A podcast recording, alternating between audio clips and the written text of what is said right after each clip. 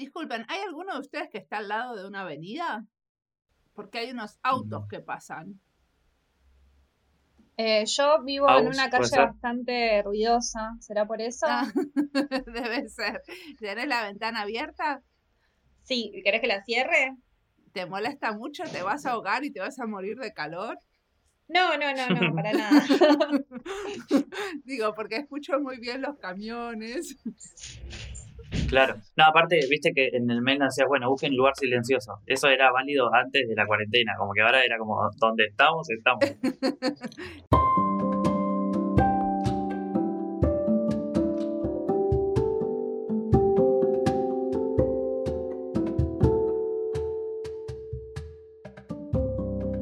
Hoy les traigo una cooperativa de diseño y siempre me emociono cuando encuentro diseñadores trabajando en cooperativas porque es un formato que creo que tendríamos que explorar más para asociarnos y hacer cosas juntas. A mí me encantaría trabajar en una cooperativa de diseño o colaborar con una, pero no puedo hacer todo lo que se me ocurre y me parece bien, sino solo un par de cositas. Así que, sobre las que no hago, quiero charlar y entender más desde afuera. Y quizás me anime alguna vez o podamos desde estas charlas dar un empujoncito a diseñadores que estén pensando cómo asociarse a otros. Gerardo Borras y Agustina Silombra son dos diseñadores de la cooperativa El Maizal en Argentina. Ellos se dedican a la producción audiovisual, la comunicación en redes sociales, el diseño gráfico y de web. En esta charla nos cuentan cómo funciona una cooperativa y qué tipo de proyectos están haciendo. Mi nombre es Mariana Salgado, esto es Diseño y Diáspora.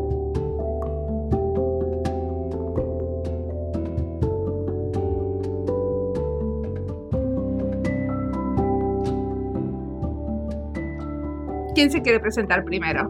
Yo.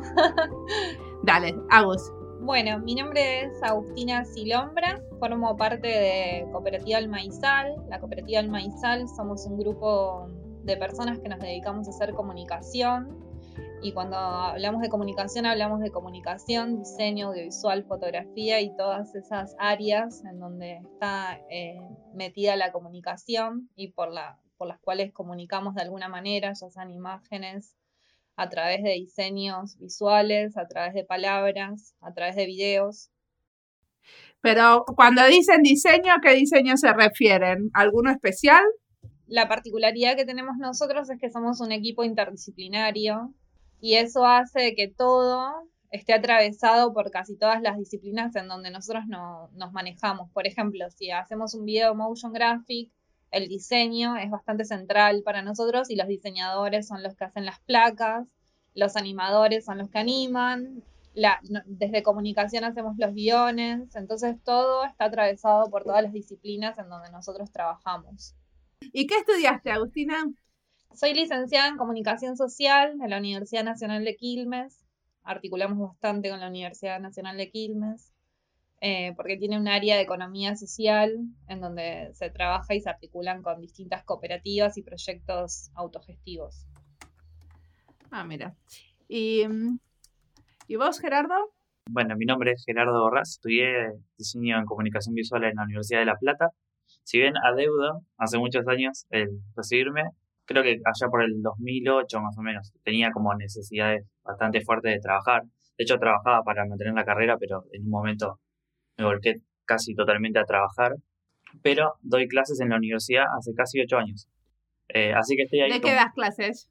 Doy clases particularmente en la cátedra de diseño, que sería como diseño gráfico, como en otras carreras, digamos, la troncal de diseño. ¿En La Plata? En la misma universidad, sí, en la Universidad de La Plata. Ah, ok. ¿Y eh, cómo se llama la carrera? La carrera se llama Diseño en Comunicación Visual. Creo que es una de las pocas que tiene el nombre ese. O sea, hay otras que son diseño de comunicación visual, que equivale como a diseño gráfico de la UBA. Digamos, o sea, son carreras que tienen eh, intenciones muy similares, pero bueno, no sé, en la denominación ahí. De hecho, hace muy poquito cambió el nombre de la carrera, de la facultad, perdón. Pasó a ser Facultad de Bellas Artes a pasar a Facultad de Artes. Pero ese, ya no son más bellas se convirtieron en, artes. Es que para quienes estudian diseño es raro porque pertenecemos a la Facultad de Bellas Artes, digo, con toda la discusión que implica esto del, debate sobre arte y diseño, y a su vez estamos en otra universidad, o sea, en otra facultad distinta a la que está arquitectura, que podría pensarse más del lugar de proyección, nada, que en otros lugares, bueno, en FADU están, están juntas. Eh, entonces, bueno, había un, debate en torno a la palabra bellas sí. respecto de la belleza en el arte. Bueno, y hace poquito cambió, justo el año pasado.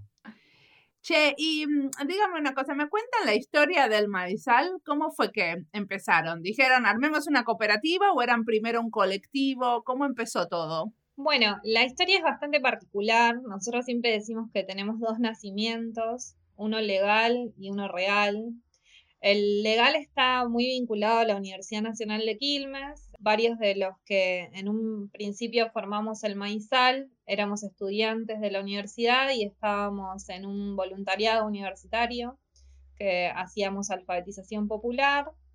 Y un día en el voluntariado nos ofrecieron ir a, trabajar con un grupo de, de una fábrica recuperada, Frigo Carne Sin Patrón, en Máximo Paz, a trabajar alfabetización y empezamos a trabajar en la fábrica y en la fábrica seguimos trabajando muchos años y ahí empezamos la cooperativa El Maizal junto con los trabajadores de la fábrica. Ah, qué interesante. Y, o sea que, ¿y los trabajadores de la fábrica siguen siendo parte de la cooperativa?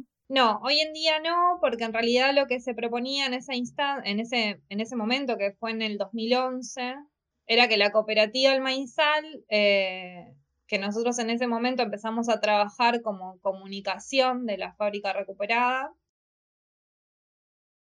fuera una pata de servicios de comunicación y que a nosotros nos diera como la chance de poder trabajar por fuera del frigorífico, ¿no? En Argentina, bueno, es muy interesante todo lo que tiene que ver con fábricas recuperadas porque son cooperativas que tienen una particularidad eh, bastante grande, que es esto de que los trabajadores siempre toda su vida trabajaron en relación de dependencia y se conforman como cooperativas por una cuestión de necesidad de, tomar su fuente de trabajo y ser los, dueños de, de esa fábrica que quizás, eh, bueno, tiene ciertas particularidades que no tiene una cooperativa que se forma de profesionales, ¿no? Tienen como otro recorrido y requieren mucha comunicación interna. O sea, ustedes trabajaban con un frigorífico, o sea que en esa fábrica se vendía carne, se, se manipulaba carne. Sí, era una fábrica recuperada de 200 trabajadores que tenía un área de comunicación. Y lo que nosotros hacíamos era trabajar la comunicación interna de, esa fábrica recuperada y la comunicación interna lo que, lo que trabajábamos principalmente era sobre el cooperativismo y formar a los compañeros en cooperativismo. Okay. ¿Y, ¿Y después cómo se despegaron de eso? Lo que pasó fue que acá en Argentina, quizás es una historia medio compleja, capaz no está bueno que... Pero acá en Argentina eh, se tarda mucho en sacar la matrícula de una cooperativa cuando te digo se tarda mucho el trámite, se tarda dos años por lo menos. ¿Por qué? Y porque hay un montón de burocracias que se hace que, se demore demasiado ese trámite. Entonces, cuando iniciamos el trámite, que fue allá por el, creo que fue en el 2010, la matrícula nos sale en el 2012, y obviamente que el grupo que, que, que formaba esa cooperativa no, no estábamos trabajando porque pasaron dos años y estábamos cada uno en nuestros proyectos personales. Entonces por eso también tenemos dos nacimientos, es el legal, que es el nacimiento de la matrícula, y el real, que para nosotros es en el 2015, cuando mm, formamos este actual grupo de trabajo. O sea que ustedes primero tuvieron la cooperativa y después dijeron, ah, che, ya que tenemos la cooperativa, ¿por qué no nos juntamos? Sí, sí, fue así. sí. En realidad todos los que formamos el Maizal hoy en día eh, teníamos alguna que otra vinculación relacionada con militancias culturales y eh, veníamos de trabajar en grupos así eh, horizontales y un día hicimos un corto, ese corto se llama Verde. Nos dimos cuenta que trabajábamos re bien juntos y dijimos, bueno, y si está esta herramienta de la cooperativa, ¿por qué no, no usarla? Y empezamos a trabajar y a poner en común los trabajos que teníamos personales y hacerlos grupales y, y a trabajar a modo cooperativo. Perfecto. Quería que me cuentes sobre este trabajo en red que hacen. Justo durante la cuarentena nos empezamos a juntar con otras cooperativas de diseño y comunicación y recientemente, ahora en abril, eh, lanzamos la primera red de, cooperativas de diseño junto con cinco cooperativas más eh, que son de, todo el país, de toda Argentina. Eh, lo que estamos haciendo ahí es nuclearnos para, para poder eh, ver qué medidas tomamos ante esta crisis que, nos perjudica a todas eh, y cómo podemos hacer para generar trabajos colaborativos eh, de diseño y comunicación. Y, pero ¿esta red tiene algún nombre especial? ¿O tienen alguna página web, algo? No, todavía no, pero se llama Red de, Cooperativas de Diseño. Pero no, tiene ninguna personería jurídica, no es ninguna forma legal, es solamente que se juntaron y quieren hacer cosas juntas. Claro, sí, en algún momento así es como inician un poco las federaciones eh, acá en Argentina. Nos juntamos en un grupo de cooperativas, primero se arma una red y luego cuando ese proceso de construcción de trabajo en conjunto continúa, se arma esa federación de cooperativas de diseño. Por lo general es como el caminito a recorrer. Nosotros también eh, dentro de la cooperativa damos muchas charlas de cooperativismo y siempre decimos que lo mejor siempre es constituir el grupo de trabajo y luego tener esa legal. Bueno, acá en esta red pasa un poco lo mismo. Lo mejor es ver cómo trabajamos juntas, ver hacia dónde queremos ir, qué queremos construir. Es bastante reciente también. Eh, y luego ir hacia lo legal, ¿no? Claro. No como hicieron ustedes, que es al revés. Yo cuando empezamos la entrevista y vos me dijiste, hay un tiempo real, real y un tiempo legal, yo siempre pensé que el tiempo real era que habían empezado primero, no al revés. claro, sí, hicimos al revés.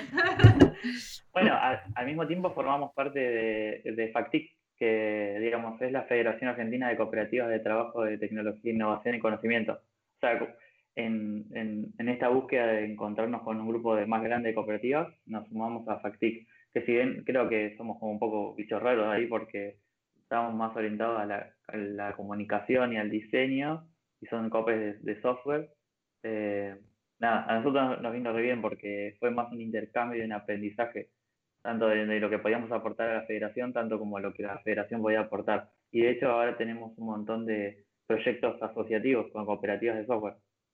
Ah, está buenísimo. O sea que eso les dio trabajo. Sí. Sí, sí. Entonces ahora, Gerard, me vas a contar alguna, algún proyecto del que estén especialmente muy eh, orgullosos y que piensen que este es un proyecto que nos representa.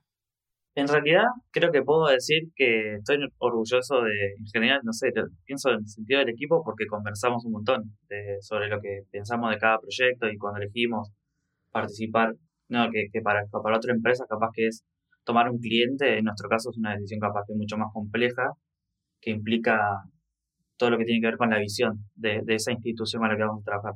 Y no hay un caso donde digo, este cliente o, o, institución con el que trabajamos no estoy orgulloso de trabajar. Hay obviamente proyectos que uno quiere más, eh, no sé, se vinculan tal vez más a lo personal en alguna en algún detalle o no sé, por ejemplo, en este caso hay proyectos que no involucran diseño eh, gráfico o muy poco y obviamente uno participa menos, pero me parece que en general los proyectos, eh, tanto los, los de intercooperación, de trabajar con otras cooperativas, como en el caso que de ADC, que es la, Asociación de Derechos Civiles, que aborda cuestiones sociales, que está buenísimo. Ese podría ser uno, si elijo uno para contar y como para poner como ejemplo. Dale, ¿me lo contás? Sí, es una organización de derechos civiles que en principio eh, es bueno, no sale a la norma de estas otras cooperativas con quienes trabajamos ese tipo de contrato más fee, que es como un, contrato mensual. Si bien hacemos en, algunos casos lo, extendemos, por lo general eh, acordamos un, pago mensual por una cantidad de servicios. En este caso, aborda un montón de temáticas interesantes. Particularmente ahora hicimos un proyecto que fue eh, una investigación, o sea, la ADC investigó sobre accesibilidad digital, más particularmente sobre accesibilidad web. Las tres situaciones serían Uruguay, Chile, Argentina. Particularmente Argentina tiene una ley sobre accesibilidad web. Y nada, fue un poco investigar qué relación hay entre la aplicación de la ley y la realidad, porque fundamentalmente son las instituciones vinculadas al Estado y el Estado es las que tiene que dar garantías de que se cumplen las, las, digamos, las normas de accesibilidad, por lo menos las básicas. Nada, y bueno, se compararon las instituciones y ven las diferencias que tiene cada país y se hizo un sitio, o sea, se publicó en un sitio el informe que da cuenta de un poco la situación general de la accesibilidad digital en los tres países. El proyecto estuvo buenísimo, a su vez ese proyecto tenía como para nosotros como desafío que tenía que cumplir ciertas normas de accesibilidad. En principio, diseñar un informe editorial con accesibilidad y al mismo tiempo diseñar un sitio web con normas de accesibilidad, que incluye, digo, para quienes capaz que son más visuales, eh, no sé, posibilidades de escalar el texto, buscar una tipografía que acordamos con una mesa de accesibilidad que todo el tiempo apoya el proyecto y a la asociación, que nos va orientando en normas que capaz que nosotros decimos, bueno, las tipografías son serif o serif son más o menos legibles. Pero generalmente esas determinaciones no tienen mucha investigación detrás. Digo, en, en sentido de, a veces asumimos que ciertas características formales de las tipografías son más o menos legibles. Pero en este caso es mucho mejor consultar con una persona con una discapacidad particular o una, mesa de trabajo que aborda eso y te dice por qué en casos particulares encuentra más o menos legible de una familia. Lo mismo pasa con la accesibilidad del color y después de cómo el contenido se lleva a, a un nivel de simpleza para que ese contenido sea accesible desde lugar cognitivo. Entonces, como muchas patas que nosotros no habíamos trabajado nunca, siempre teníamos en cuenta, pero no desde el lado técnico. O sea, tan específicamente técnico que es tener certeza de que lo que estamos haciendo, sin nosotros tener la capacidad de medirlo, por no tener alguna discapacidad relacionada a la accesibilidad, nada, poder corroborar que el trabajo que estábamos haciendo estaba bien. A su vez, ese proyecto reunió en lo posible, digamos, la idea de tener todas las normas aplicables a una web. Se, hizo, se aplicó, digamos, eh, y ese proyecto fue, le fue tan bien que inauguró una segunda etapa que comenzó hace dos semanas, que es una campaña de accesibilidad digital eh, latinoamericana, que nos dijeron que es la primera campaña de accesibilidad digital, que viene a, contar un poco todo esto que contaba yo recién, pero a su vez con productos accesibles, en particular videos con closed caption, audiodescripción, digamos, va a las piezas de diseño audiovisual van a reunir todas las medidas posibles y van a interactuar con las herramientas de accesibilidad de, cada plataforma de redes. Pero, ¿y el grupo que trabajaba era un grupo de los tres países? ¿O eran solamente ustedes? El equipo de investigación es de la Asociación de, Asociación de Derechos Civiles, que está de Argentina, pero sí se vinculaba acá, en cada país con referentes. O sea, la investigación en particular es de la asociación. Nosotros estuvimos a cargo en realidad del diseño y la comunicación, y a su vez esta, ellos están apoyados por una serie de instituciones, entre las cuales está casualmente la Universidad de Quilmes que tiene esta mesa de trabajo de accesibilidad. Pero decime una cosa, esto que es como un informe puesto en la web, o sea, que si es un informe o son como más un conjunto de herramientas que la gente puede usar para asegurarse que su página es interactiva o es, un, o es una investigación puesta en formato de web.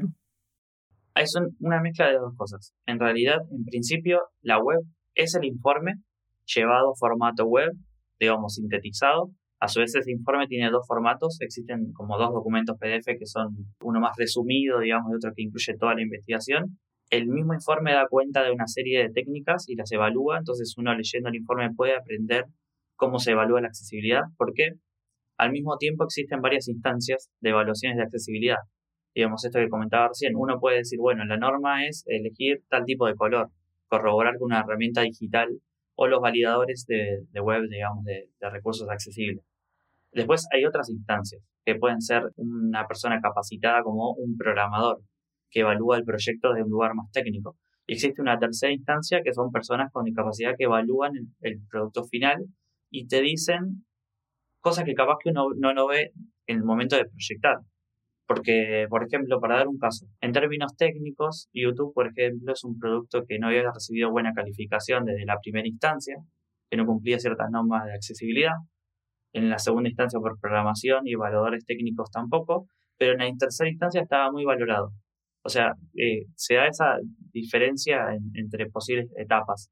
Y tiene que ver un poco con, los contenidos de accesibilidad que aporta YouTube, en ese caso, no están disponibles en ninguna otra plataforma. Entonces, digamos, se puede, si bien no tiene todas las normas de accesibilidad que, se pudieran aplicar, hay contenido de valor que tiene que ver con accesibilidad que no se puede encontrar en otro lugar. Entonces, eso posicionaba de alguna manera en la evaluación.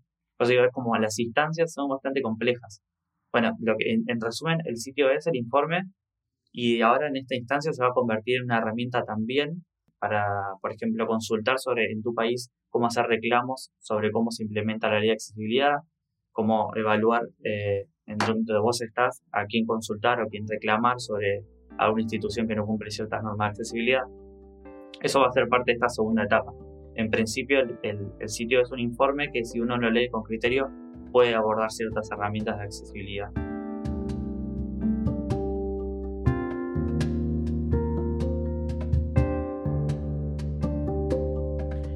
Me pareció interesante cuando cuentan que se unen a otras cooperativas y eso les da trabajo más allá de las fronteras de Argentina. El propio formato, el de la cooperativa, los acerca a otros. Eso es normal, a mí me pasa con el formato del podcast, me acerca a otros podcasteres en diseño. Pero el formato cooperativa tiene una ideología detrás. Propone trabajar sin jerarquías. No por nada los integrantes de esta cooperativa dicen que tenían relación con movimientos sociales antes de juntarse y conocerse. Y eso para mí tiene un valor en sí mismo, lo de trabajar con otros que se comparte la manera de entender el contexto, la posición política.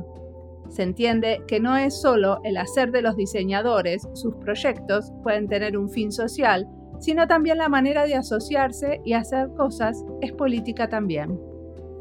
Sigamos escuchando a Gerardo y Agustina.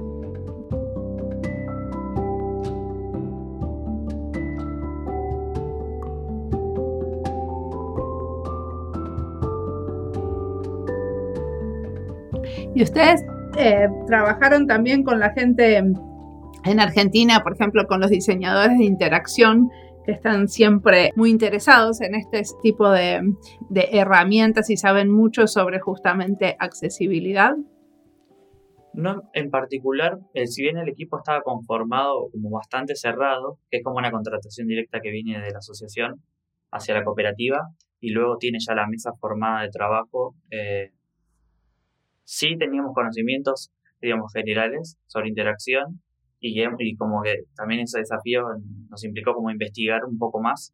A su vez, la cooperativa que desarrolló la, parte de programación, que es, bueno, ya lo, dije recién, es, una, es otra cooperativa, es una cooperativa de software. Y como también aportaron de ese lugar, digamos, no solo en desarrollo de software, también que sino que para todos los desarrollos también tiene una mirada de interacción. Ok, buenísimo. Y quería que me cuenten un poco más cómo funciona una cooperativa. ¿Cómo es? Em, cómo es como la organización interna.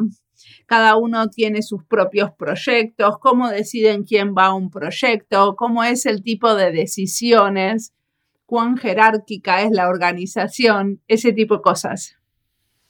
¿Quieres, eh, contar? No, no, contá, contá. Ah. Así, hacemos en igual. Bueno, nosotros no podemos decir cómo funcionan las cooperativas en general, pero sí quizás la nuestra. No, no, no, la tuya, la tuya. como eh, que es la que fuimos construyendo un poco día a día y que vamos construyendo todos los días.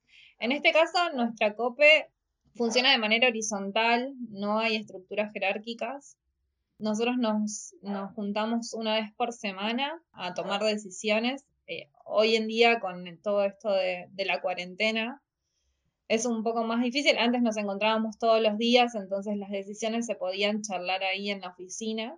Hoy en día estamos trabajando de manera remota. Así que seguimos manteniendo nuestra, nuestra reunión semanal de, toma de decisiones y de organización de trabajos.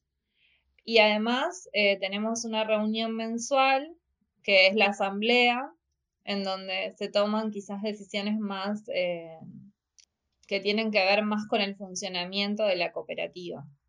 Nosotros siempre intentamos que generar mecanismos de participación y de, de diálogo constante entre los siete que participamos de la cooperativa si bien hay un consejo de administración, porque eso es lo que requiere el instituto que nos regula, que es el Instituto Nacional de Asociativismo y Economía Social, el INAES, de acá de Argentina, hay una presidencia, hay una secretaría, hay una tesorería. Eh, nosotros no, esos, esos roles no son para nada jerárquicos y es un asociado más dentro de la cooperativa.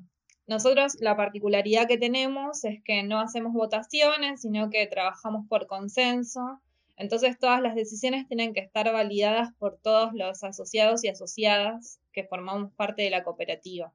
Y en cuanto a después a la distribución de repartos, de excedentes, es igual para todos.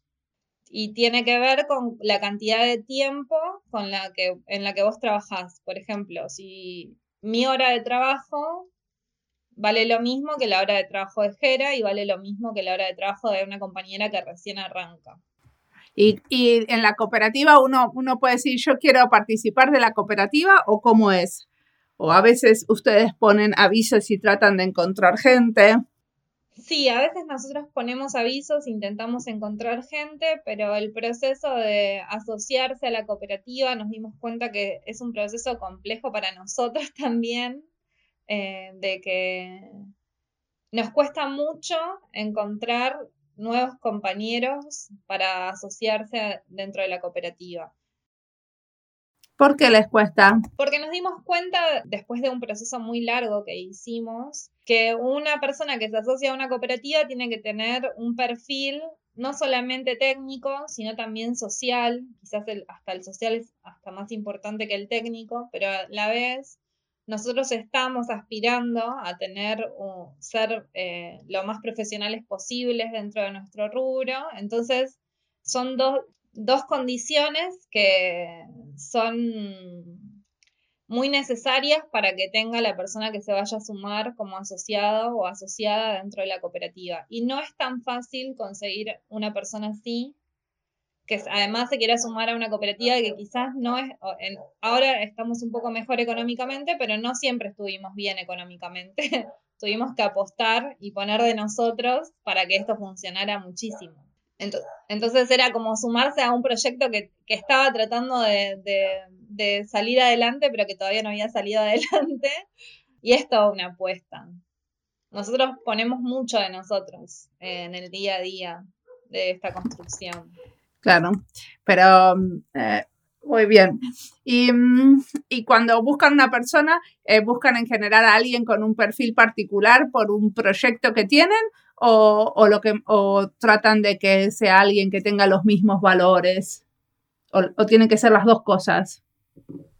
En general, puede pasar que algún proyecto o varios proyectos motiven una búsqueda, pero siempre lo pensamos como un equipo. Y, de hecho, cuando conversamos, como decía, cómo hacer crecer el equipo, pensamos en, en un perfil específico que pueda contribuir, contribuir a, porque lo que pasa es que no estamos tan encasillados en, bueno, hay una persona diseñadora, otra es animadora, otro es comunicador, no sé. Como que se trabaja mucho en equipo y se van desarrollando estas habilidades, digamos, interdisciplinares. No es que simplemente nos conectamos entre disciplinas, sino que empezamos a entender y aprender, en muchos casos, hacer algunas cosas como más básicas, si bien está lo técnico mediante, eh, de otras disciplinas. Eh, entonces siempre pensamos en incorporación como algo orgánico. Entonces, inevitablemente el perfil social, la mirada del mundo, por decirlo de alguna forma, es muy importante. No, nos ha pasado que, como decía, el, esfuerzo es difícil, porque lo primero que uno encuentra es gente que viene de, del trabajo más tradicional, bajo dependencia, que tiene la idea de, bueno, entro en un horario y salgo en otro horario y me olvido por completo de lo que está pasando ahí adentro y, la, y me involucro poco, y me involucro poco con las decisiones políticas.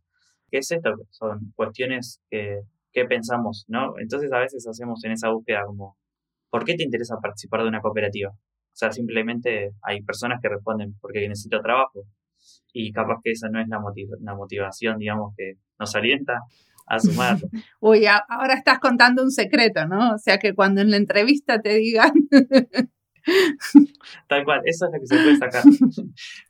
No, pero, pero siempre lo preguntamos porque es una inquietud. O sea, alguien se quiere sumar simplemente porque tiene trabajo. Nosotros es súper valioso el trabajo. Sabemos que, es, eh, que todo el mundo esa, necesita trabajar. Sí, pero yo creo, yo estoy de acuerdo con vos que es la peor respuesta que puedes dar si le preguntas a alguien por qué querés trabajar en este equipo. A mí me pasó que estaba haciendo una entrevista de trabajo y una persona me dijo, ¿por qué necesito trabajo? Y dije, es la peor respuesta que puede dar, porque si quiere trabajar con nosotros, por lo menos tiene que decirme qué bueno que está lo que haces, qué ganas de hacer algo de lo que estás haciendo. ¿Alguna otra respuesta? Claro. Bueno, justo pasó, esto lo, comento así, no es algo central, pero tal vez sí formativo de la cooperativa, es que la COPE también tenía su espacio como centro cultural. Entonces, al principio, por ejemplo, yo cuando me sumé, un poco me vinculé por eso, porque había eh, participado en una fecha que se hacía en el centro cultural. Digo, eh, eso y otro, obviamente nos vamos encontrando en espacios comunes, generalmente culturales, pero digo, lo que pasa es que mm, era me parece, no sé si vos coincidís, era como un lugar donde encontrarnos ya de por sí, desde lo ideológico o de cómo nos parábamos respecto de lo social y cultural.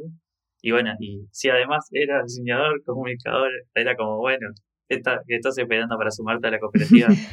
Muy bien. Con, con Jera hicimos un proceso de que ya lo habíamos visto y queríamos que se sume a la cooperativa, entonces hicimos todo un proceso para encantarlo y que él también tuviera ganas de sumarse. Así que fue un proceso largo, pero bueno, dio resultado. y entonces, ¿qué, qué fue lo que hicieron?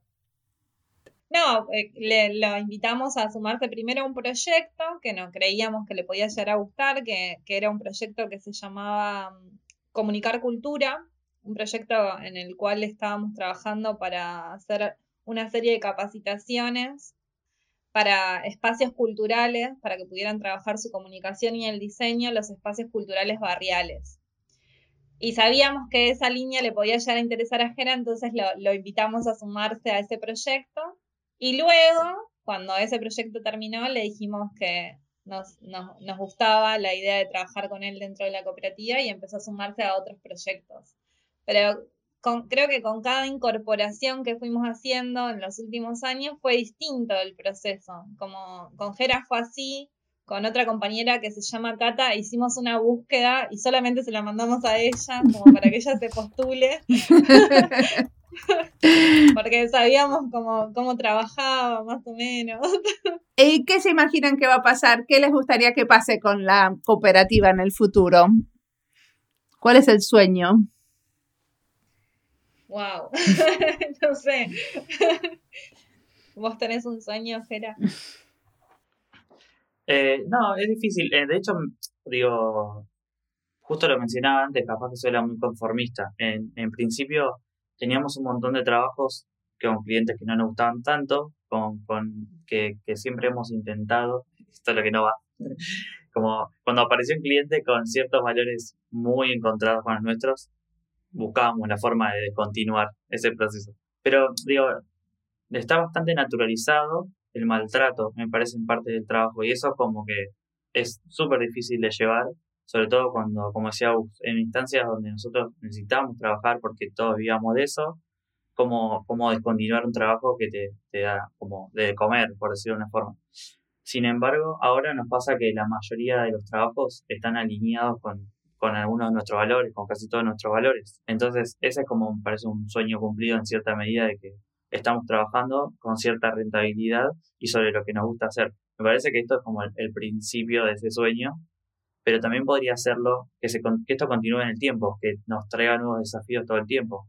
Eh, esto que comentaba de accesibilidad me parece que lo que tiene interesante es que más allá de que uno se, forma permanentemente y que le interesa, siempre encuentra cosas que no sabe y que lo motivan a, trabajar en, algo. Es decir, bueno, no solo me interesa por, por, el valor que tiene social, cultural, sino que encima me plantea un desafío del en, en, temas técnicos o, o de disciplinares.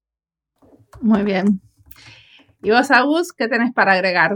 Y para sumarle a lo que dice Jera es que, bueno, que ni hablar que hicimos todo un proceso en donde nosotros también nos fuimos dando cuenta qué queríamos personalmente para con el colectivo. Y me parece que ese es el mayor logro y sueño futuro que podría llegar a tener, es como, bueno, que todos esos proyectos personales también los podamos encauzar en este colectivo y que, se logren. Nosotros eh, trabajamos mucho en intercooperación con otras cooperativas de, otras, de otras disciplinas también. Y me parece que, es eso, poder trabajar de lo que nos gusta y que genere todo el tiempo un desafío y trabajar intercooperativamente. Y que yo eh, eh, hago chistes con esto, pero y que el mundo un poco se vuelva cooperativo, porque la forma cooperativa de trabajo es, una forma muy linda de trabajar y que, respeta muchos valores que a veces no se dan en el ámbito laboral.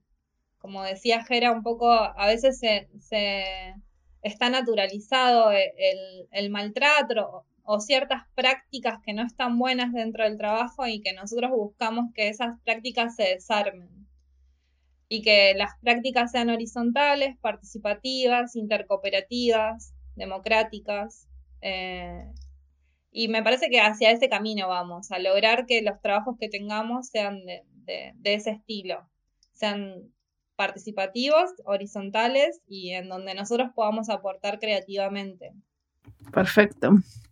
Em, ¿Y qué están leyendo? ¿Qué están escuchando? ¿En qué se están inspirando en este momento? Ah, cosas varias. Eh, bueno, ¿qué le quieres recomendar a la audiencia, a la gente que nos escucha?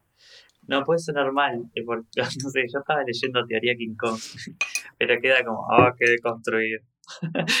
eh, Teoría King Kong, ¿y qué? ¿De qué es? Es una cosa súper difícil de resumir, pero eh, concretamente para que ahora este es el, momento de búsqueda, así te digo. no, no te preocupes, porque ya otro me lo había recomendado también, por eso me, ahora me dio, cuando lo escucho dos veces, entro en como, me da más curiosidad. sobre feminismo, ah, eh, concretamente sobre feminismo, digo, una mirada particular. Ok. Obviamente.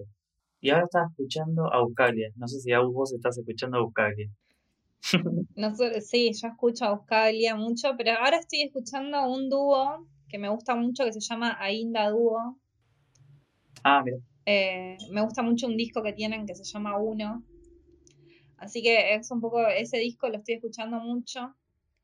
Eh, también estoy escuchando Pérez, la banda de La Plata, y su disco 17 canciones para la autopista.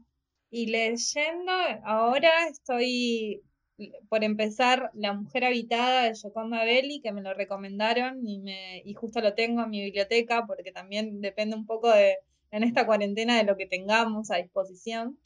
Y estoy terminando, sinceramente, de Cristina Fernández de Kirchner, que cuenta la historia de, de ella y de su mandato. ¿Te gustó? Sí, es un libro que sí, que me gustó mucho. Eh, buenísimo. ¿Hay algo que les tendría que haber preguntado y que no les pregunté? Ah, estoy pensando. No sé. No, creo que somos muy parlanchines, me parece que en ese sentido nos das letra y hablamos ocho horas. Entonces, muchas gracias.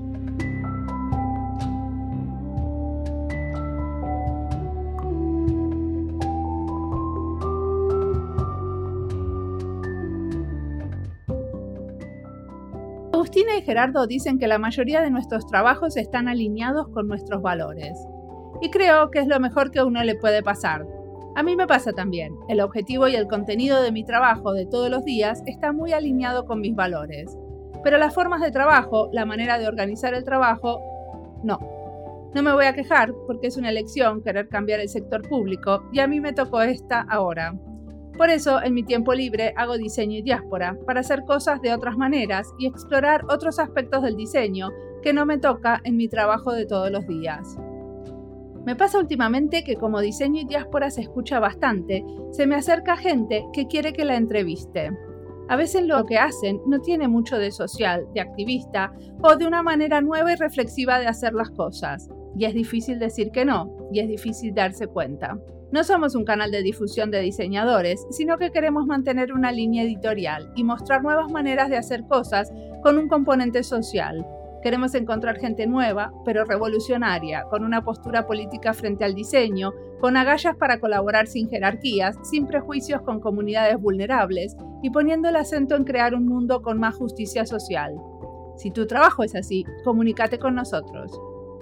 Hacer un podcast independiente sin alguien que lo financie tiene sus pros y sus cons. Y uno de sus pros es que podemos elegir a quién entrevistar y de qué hablar con los que entrevistamos. Vamos a seguir buscando a diseñadores trabajando en cooperativas, cerca de movimientos sociales y con proyectos que fomenten la solidaridad, la transparencia y democracia. Como siempre, la música del podcast es de Antonio Zimmerman. El diseño de sonido es de Andy Fechi. Este podcast está publicado con licencias de Creative Commons con Attributions. Esto fue Diseño y Diáspora. Pueden seguirnos en nuestras redes sociales, en Instagram y Twitter, o visitar nuestra página web diseñoydiaspora.org. No olviden recomendarnos. Nos escuchamos en la próxima.